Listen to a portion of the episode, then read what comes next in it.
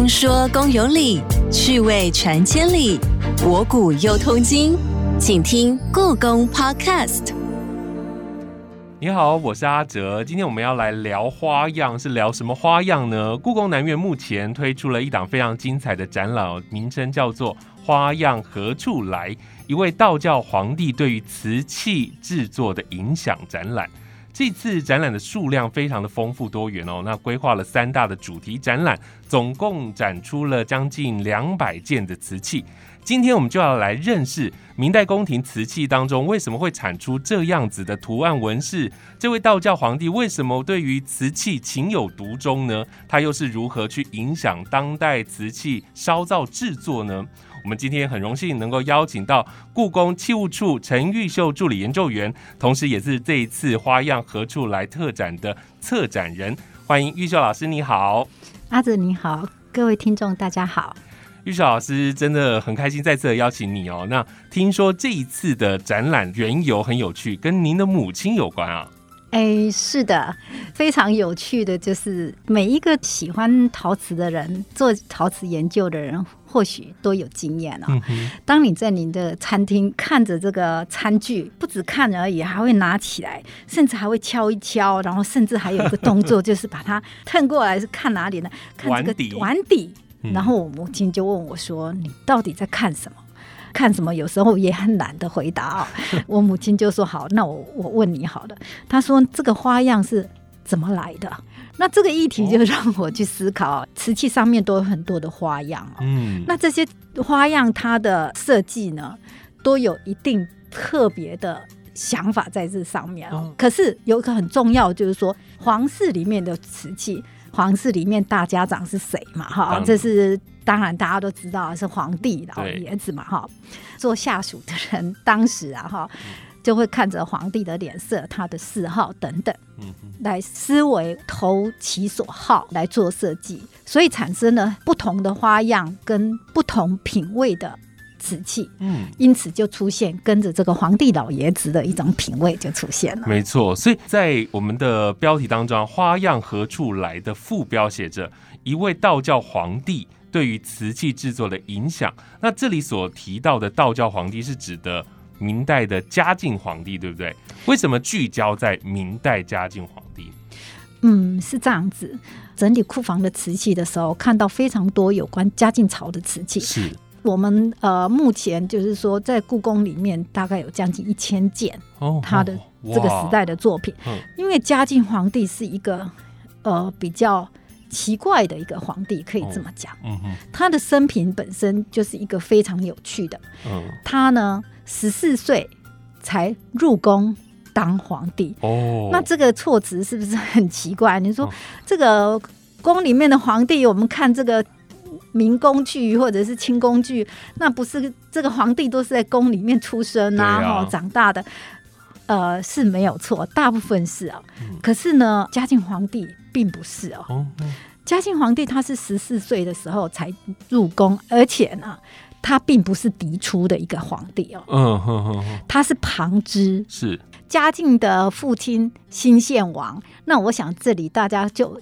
呃，可以知道我用“新献王”这个字的话，大家就可以知道他不是嫡系的哈。没错，嘉靖皇帝上一任皇帝呢是没有子嗣的。嗯，甚至呢，我们可以从史料上面看呢，其实女儿也不多了哈。哦，那这个是一些学者的研究呢，我们可以知道，就是说紫禁城的建筑呢，在明代的时候是以黄色跟红色的漆料为主。嗯哼哼。据说呢，这个红色呢是由朱砂调配而成的，所以我们翻开史料可以看到，就是说明代的皇帝呢，除了第一位就是朱元璋，他是开国的君主，他也是到成年之后他才入宫的嘛，是。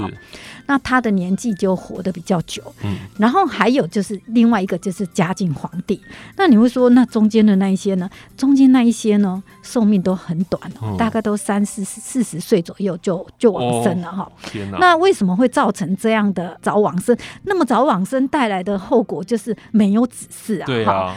原因据研究，因为当时的漆料是用朱砂，是朱砂红。朱砂是有有毒性的，所以呃，当时的皇帝呢寿命都不太长。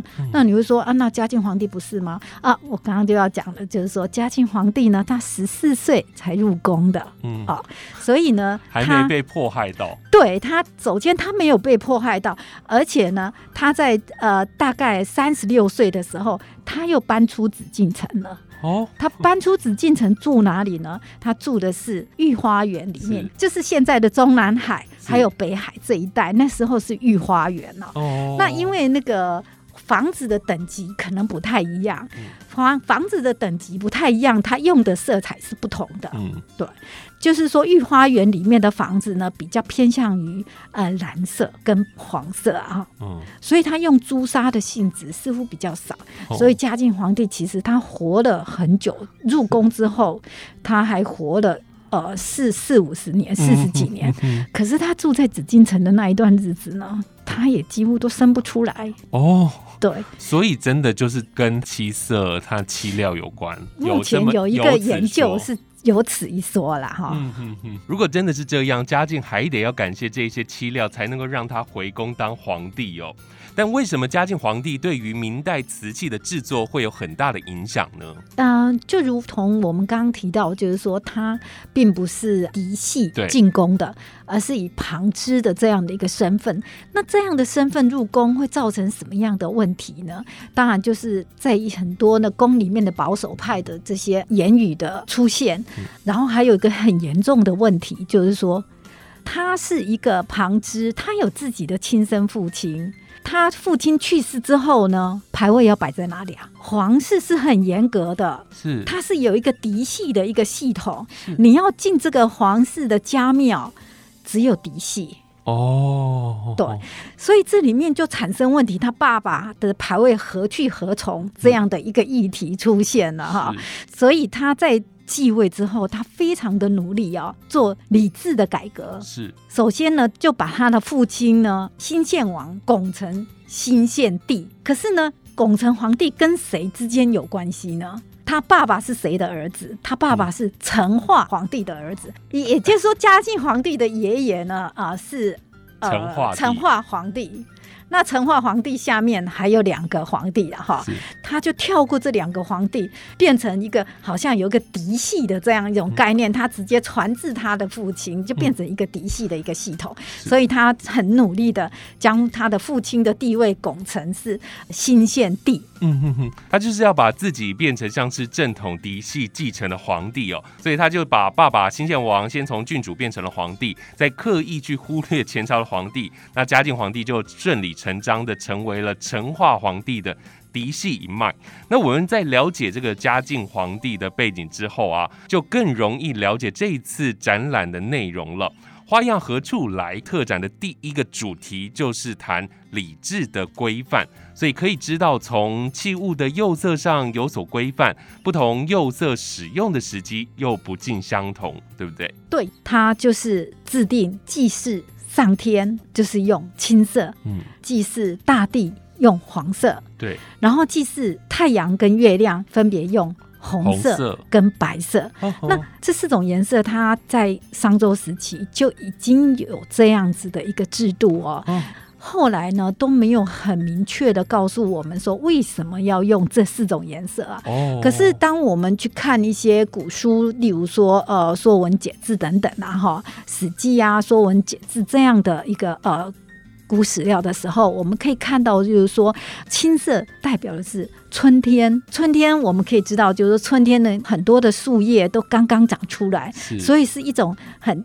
青绿色，然后生意盎然的一个节气啊，所以呢，用青色来代表青色祭祀老天的时候。是，那为什么要用黄色啊？大地是什么颜色的？偏黄泥土是偏黄色的。对，还有古人对稻谷非常的重要啊，米米粮成熟的时候都是黄色，所以呢，祭祀大地。当然就是用黄色，然后后来呢，就是说，因为还有一种在阴阳五行里面呢，有一种对颜色有一种说法，黄色代表的是中央皇帝的一个代表哦，那就是变成黄色的出现，皇帝才能用的颜色。对，尤其在明代有很非常严格的一种规定哦，不得僭越的一种颜色就是黄色了哈。然后当然还有白色啊哈。我们到现在为止啊，我们也是，例如说我们祭祀啊哈，或者是丧丧葬礼啊哈，都是用白色。那至于说用红色呢，目前为止学界也不是很清楚，可能红色代表的是所谓的正色啊。嗯，正统的正统的颜色，对正色，所以红色一直在阴阳五行里面占了一个很重要的位置，它就是祭祀太阳。嗯哼哼哼哼。当我们到那个瓷器陈列室的时候，我们可以看到，哎，有很各式各样的呃颜色哈。尤其我们在明代的那一个呃系列里面，我们可以看到，哎，还有黄色的盘子、红色的盘子等等。那时候它不是只有一种颜色而已，而是它有某一种寓意在啊。那像这样的呃去看展览，就会变得非常有趣哦，因为它，哎，我终于知道了这个绿色呃蓝色的可能就是。是用来祭天用的哈，黄色的除了代表皇帝之外，它可能也是祭祀的用品啊。在这个展区，我们除了看到他们瓷器的釉色之外，也可以发现，虽然这些器物哦都是祭祀用的，但已经跟商周时期的那个样子大大不同了，好像都是日常用的碗盘一样。就大家非常的敏锐哈，看到都是碗盘比较多，确实没错，因为在。呃，大概是唐代开始哦，最晚从唐代开始。那当然，明代就更明显哦，有明文的规定等等。像朱洪武三年的时候，他就明文规定，就是说，呃，我们祭祀用的器皿啊，哈，我们就用碗盘，日常的那一种碗盘来拿出来就可以，拿拿出来就好了。只是嘉靖皇帝他很强调这个颜色，把它明文规定化。可是，在实际的执行面上面，他也常常用青花瓷。嗯哼，所以我在这一次展出的文物当中，也看到了有一个龙纹爵，它就是没有固定的一个颜色，对不对？对啊，阿紫，你观察的很好，因为我在陈列室里面摆了一个龙纹爵，青花龙纹爵，因为爵呢是一种酒器。有关于这个祭器的规定啊，我们可以看到，就是在大明会典里面是有呃秀出来的，他有告诉我们祭祀祭老天的时候，呃，应该如何去摆设。对，然后这里面我们可以看到，大大部分都是碗盘啊。那除了碗盘之外，还有个很奇怪的器皿，就是所谓的爵，就是三个角的这种爵。嗯，那爵的话，其实它非常早。它在商周时期，它绝就是用来当呃祭祀用的酒器哦。那在明代的时候，我们可从大明会典里面也可以看到，它前面最前面的地方会摆三个爵哦，那当酒器这样子哦。那很多的绘画上面，我们可以看到爵也当为一般的世人的很高级对的仿古的酒器。是是是。另外祭祀的时候很重要的就是香炉，在这一次的展览当中还看到一个很精致的香炉，那就是跟大家家里会祭拜祖先所放的那个香炉的大小差不多。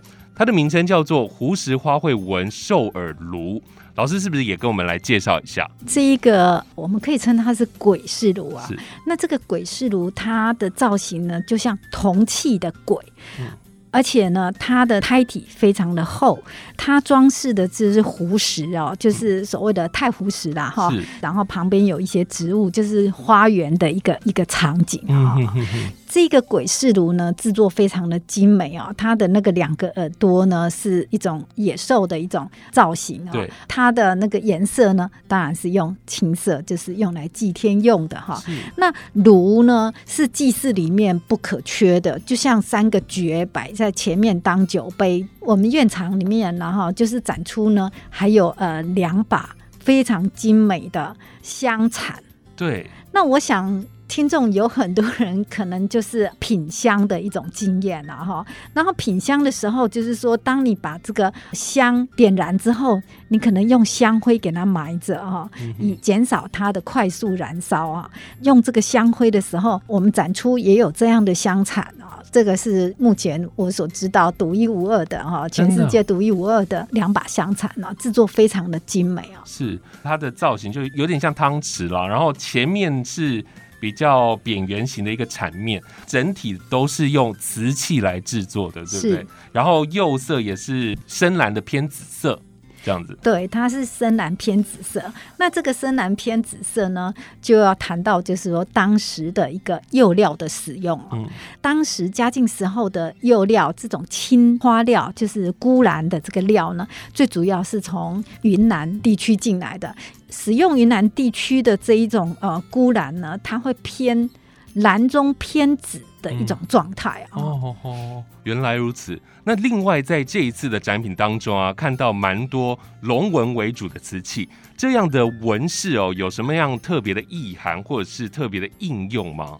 我们可以很清楚的看到，它的龙纹是非常特别的。除了我们刚刚提到，就是说它用的是一种回青的钴蓝，对，所以它会产生一种。蓝中带紫的这种状态之外，它的龙纹呢有一个非常 Q 的形象啊，它的眼睛都是直挺挺的往前看，然后呢，它的鼻子呢就像那个猪鼻子一样往上卷，然后呢，可是还有一个非常有趣的地方，你看它的爪子啊，龙的爪子，那个爪子呢。大家想象一下，镰刀就是割稻子那种镰刀那种样式啊，它是那种镰刀的爪子啊，呃，非常有力啊。嗯，可是那个表情非常的 Q，嘉靖时候非常有特色的一种胡着的 一种呃样式，非常可爱哈。那同时呢，明文规定，礼制上面明文规定，龙凤纹。仅限于皇家使用。龙凤纹代表的是一个权力啊，是一个权力的象征啊，代表的是皇室。嗯哼哼，所以通常这样的龙凤纹比较多是御用为主啦，就是都是在皇室当中来使用这样。不过现在的我们啦，那外面买的这些瓷碗啊，如果你可以。买到龙纹的啊，凤纹的啊，也是蛮开心的，可以自己当皇帝这样子。好，我们现在先休息一下，进段故宫八卦单元，待会再继续回来。故弄玄虚，真有其事。故宫八卦，你来猜猜。明朝有一位道教皇帝明世宗，也就是嘉靖皇帝，他崇尚道教，追求长生之术。因此，在嘉靖年间烧制的青花瓷，多带有八卦、灵芝、龟鹤、八仙人物的纹样装饰。除此之外，还有罕见的四灵花样。除了青龙和白虎，你知道另外两种神兽是什么吗？A. 麒麟，B. 凤凰，C. 玄武，D. 朱雀。故宫爆卦，稍后解答。刚刚老师前面提到啊，嘉靖皇帝的背景有关于彰显来自于成化嫡系的印象。那在这个第二展区呢，就是嫡传的宣誓，就可以看出嘉靖年间烧造许多色彩丰富而且华丽的瓷器哦。那嘉靖时期的仿成化瓷，到底跟正统的成化瓷，它在材质或者是色彩上面？到底有什么样的差异性呢？老师，这个是我们可以在整理院藏，甚至呢，呃，还有一些传世其他博物馆的收藏里面，我们可以看到有一批瓷器呢，它通常比较小，嗯，然后比较精细，就是所谓的斗彩的部分啊。哈，在嘉靖时期呢，我们可以看到很多它的斗彩的样稿都是来自于。成化时期的，可是我们不要忘了，就是说在明代的时候，并没有斗彩这个字眼哦，嗯嗯，这是清代的时候才出现的哈。是，那呃，当时的斗彩就是我们现在所说的五彩。那为什么叫斗彩？如果现在我们要说的话，就是斗彩在景德镇的方言里面叫做撮合撮合。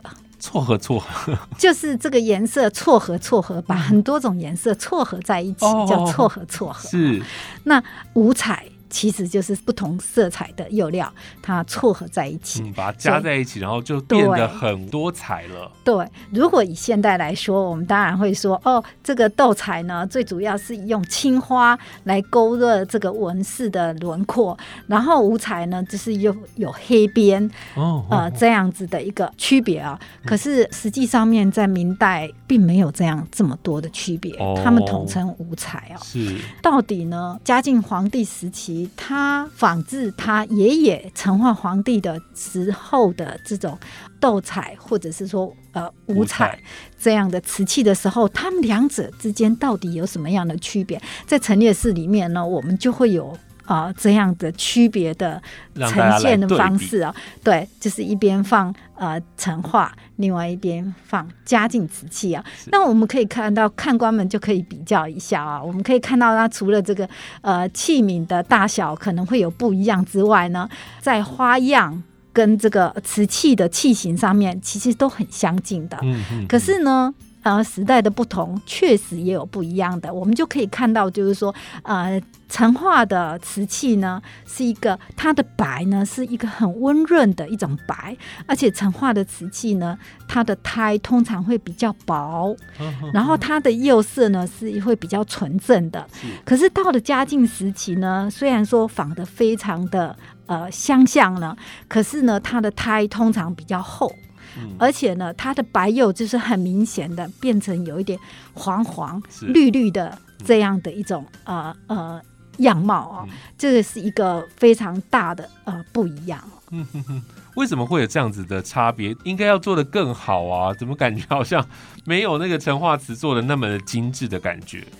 我常想说，这个时候呢，并不是没有这个技术啊，我个人的看法啦。这可能纯粹是皇帝个人的品味吧，因为当你在这个瓷器送到宫里面的之后呢，呃，最后做一个呃拍案定决的，当然就是皇帝说好，那我们就拿这一批瓷器吧。对对，所以他既然这样子，他能接受，那也就这样子喽。是是是，所以大家可以在这个展场当中真的去对比一下。我自己看了，真的是有些蛮明显的。当然呢，还有一个可能是蛮决定性的一个议题啊，因为呢，大家都知道，当你画很多种颜色。在一个瓷器上面的时候，它的做工是不是要比较复杂？是，它不是只有一种颜色，而是多种颜色的时候，你你的花卉的时间会比较多。对，而且呢，你的釉料可能就是有，因为不同的釉料，所以那个价格也不同。嗯，那在这个明晚期的时候，有一个非常有趣的现象，就是他们呢，呃，皇室里面的虽然有御窑厂哦。可是呢，到了嘉靖时期呢，有一个很大量的瓷器呢，都是委外，是，就是由民间来帮皇室制作，尤其是这一种比较复杂、比较麻烦的意思哈，比较麻烦的瓷器呢，他们会委托这个民间来帮他们烧造，所以这个时候品质当然就会有产生一种。呃，不同的一个变化，相较于成化时候的比较着重在御窑厂自己烧造的状况之下呢，呃，由民间的窑工来代工的话，在品质上面都是会有一些参差不齐的。是是是，如果以现在的说法，就是产品外包烧造，但是没有做好严格的品管。所以才有这样的差异哦。那接着我们到了第三展区，叫做长生的追求。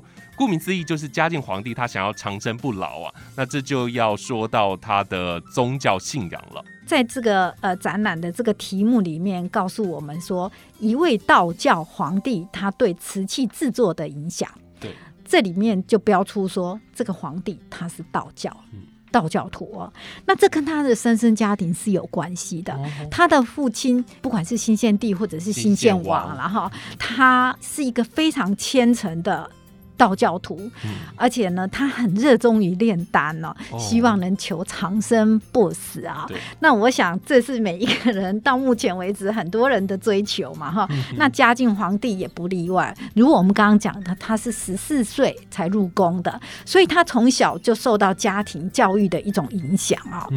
进宫之后呢，他也是一个很虔诚的道教徒。然后在瓷器上面，我们可以看得非常明显啊。例如说，他这个时候就就有很多的八卦，是啊，八卦的花纹啊，那当然八卦的花纹在以前就有，只是它这个时期特别的普遍哦，制作非常多。八卦还有仙鹤，还有很多的葫芦瓶啊，那这三样是特别要介绍的哈。例如说八卦哈，据学者的研究，就是说八卦有分成先天八卦跟后天八卦。可是大家千万别来问我哈，因为我研究了半天，我还是看不出来什么叫做后天八卦。嘉靖时期的瓷器上面所呈现出来的八卦是属于后天八卦。据学者的研究，后天八卦呢，就是炼丹的时候，它会让炼丹。就是真的可以练得出来的一种 一种意思啊！我我说真的很汗颜啊，我实在研究不出来哈。就是说，它是炼丹非常重要的一种形象哈。八卦，那那葫芦瓶又是怎样？我想大家很很容易理解啊。我们对葫芦瓶啊，葫芦葫芦的意思啊。可是还有一种观点，就是说，葫芦瓶里面其实是有自己的天地日月的运转。哦，它会有日月的消长哦，葫芦瓶里面哦，所以呢，葫芦瓶是一个非常好的所谓的炼丹的器皿啊，哈，然后装仙丹的一种药品。所以这个时代呢，我们在展览上面呢，大家可以看到这上面有一些是葫芦瓶啊，然后葫芦瓶上面还有八卦纹呢。对，那还有个非常有特色的就是仙鹤。对。我想仙鹤大家也是一个耳熟能详的一种题材啊。对。可是那个时候出现非常的多。那仙鹤对于道教修炼又有什么样的关系呢？其实仙鹤就是可以带着这个呃成仙的。修炼有成的这个成仙的人呢，在白天的时候乘着仙鹤就可以往西方而去，长生不老啊。所以那时候有这样的寓意在，所以就我们可以看到嘉靖时期的瓷器呢，出现非常多这样的一个纹饰素材。那还有一种非常重要，大家可以去看，就是说，呃，在陈列室里面，我们有展出一对啊，就是两件两件这种适龄。图像的瓷器啊，是。那这四灵图像是哪四灵呢？四灵就是青龙、白，然后白狐，然后呢？呃，玄武。对，北方的玄武，南方的朱雀。对。就是这四个图像啊，那这个四个图像在早期，也就是说在很早，尤其是汉代的时候，它本来就是属于所谓仙道系统的啊，在墓葬里面常出现啊，在瓷器上面出现呢，这真的是嘉靖时期的一种创作哦。那四灵呢，到了这个嘉靖时期呢，它成为这个道教里面呢保护四方的。一个呃神圣呢，他们可以上天下海啊哈，然后保保护整个疆土这样子的一个寓意在啊。是听起来嘉靖皇帝真的是相当的虔诚哦，他对于长生不老的期待非常的高，所以在展区当中也表现的淋漓尽致啊。当然就是说，哎，他为了追求长生不老，但我们他用很直接的方式来表达的就是文字，对啊，文字的方式，例如说用呃寿字。嗯哦，表达的非常的清楚，万寿无疆。哎，对。可是他用一个，例如说用一个寿字来表现，例如说我们在陈列室里面就有一个葫芦瓶啊，哈，然后上面就有呃一个写一个草书的寿字啊。大家仔细看的话，他的笔法哦，就可以看到，就是说，哎，他竟然画的像树枝一样啊，或者是藤类的植物啊，编织而成的一个寿字啊，好像是藤蔓在延伸，变成了一个寿跑出来这样子。对，像这样的作品呢，在明代嘉靖时期呢。我们很幸运的就遇到一个叫做王宗木这样的一个官员呢，他是当时江西御窑厂景德镇那附近的一个督学官哦。是。那他做的一个记录，他写下了一本叫做《江西省大志》这样的一个呃史料哈，为我们在这个嘉靖时期的瓷器御窑厂的生产的瓷器呢，做了非常好的记录啊。例如说像这样寿字的。这样的一个呃作品呢，它叫做万岁藤。万岁藤，对，那这个就很明显的告诉我们，就是嘉靖皇帝是为了真的很想要长生不老啊。对，然后这个在呃学界也有一种说法，当我们看这个万岁藤的时候，会看到就是说它的那个万岁藤是由哪边长出来的。哦，这我就没有注意了，也 是从哪里长出来的？是我们可以看到，它是从一个石头上面长出来，或者是石头的后面长出来的。那像这种石头呢，它是因为吸取了这个大地的精华，然后再长出一个寿字啊，那万岁藤。所以呢，这是专门为这个嘉靖皇帝，他为了长生不老。而设计的一种图案。是哇，真的好像是从嘉靖才开始有的创举，对不对？对，也影响到之后的像万历啦，甚至影响到清代，也都有这样万岁藤的一个出现哦。虽然数量不是非常多，嗯，对，可是嘉靖是一个创举。是，那另外也看到，我觉得很有趣诶，就是英系图套杯，它有六件组诶，这个六件组就像俄罗斯娃娃一样，它就是可以从大杯当中放中杯，这样一直放下去，对不对？制作上一定有它的困难度吧？那为什么要做这样子的一个套杯呢？它有什么样的用途啊？这个套杯，我想一方面也是一个就是设计者他的一个。